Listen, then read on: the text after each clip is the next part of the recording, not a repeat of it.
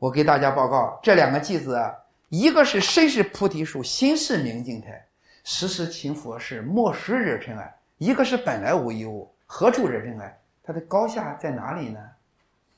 告诉大家，高在哪里哈？讲个故事给你听。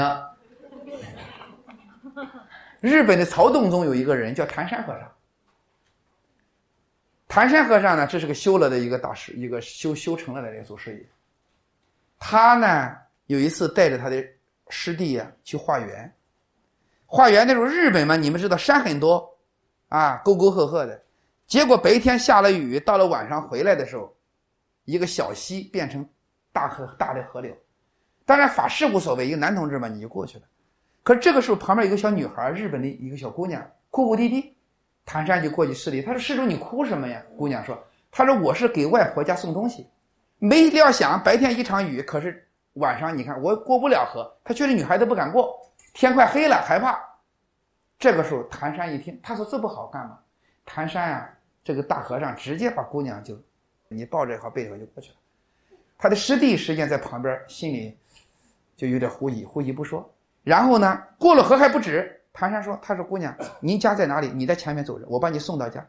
送到家以后，送到人家父母手里。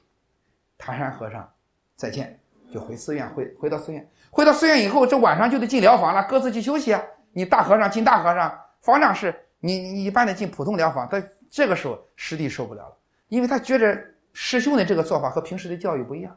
师兄平时告诉不近女色，结果真能看见女人，师兄上手很快啊，对吧？你发现你说你整天告诉不要亲近，这看见女人了，你这好家伙。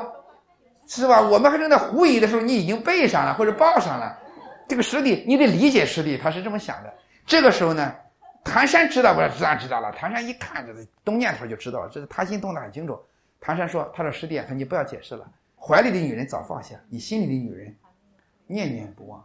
注意秘密，心里的女人念念不忘，这就是时时勤佛事。心里有女人。”哎呀，不要亲近女人，不要亲近女人，不要亲近女人。但是内心里痒痒的，这个状态叫时时勤佛事，莫使惹尘埃。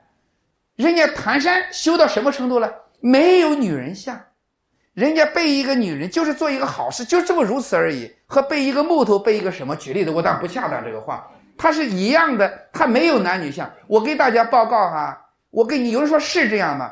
三四岁的男孩女孩还没有性别意识的时候，他男女孩过家家拉着手玩，他就没有男女相。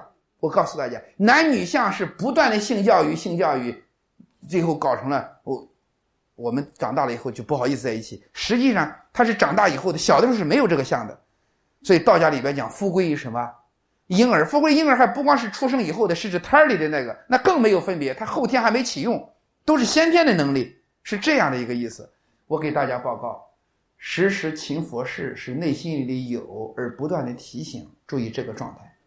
物是本来无一物，何处惹尘埃？对，一下子清空了，听懂了吗？高下立判。可是朋友们说本来无一物，对不对呢？也不究竟。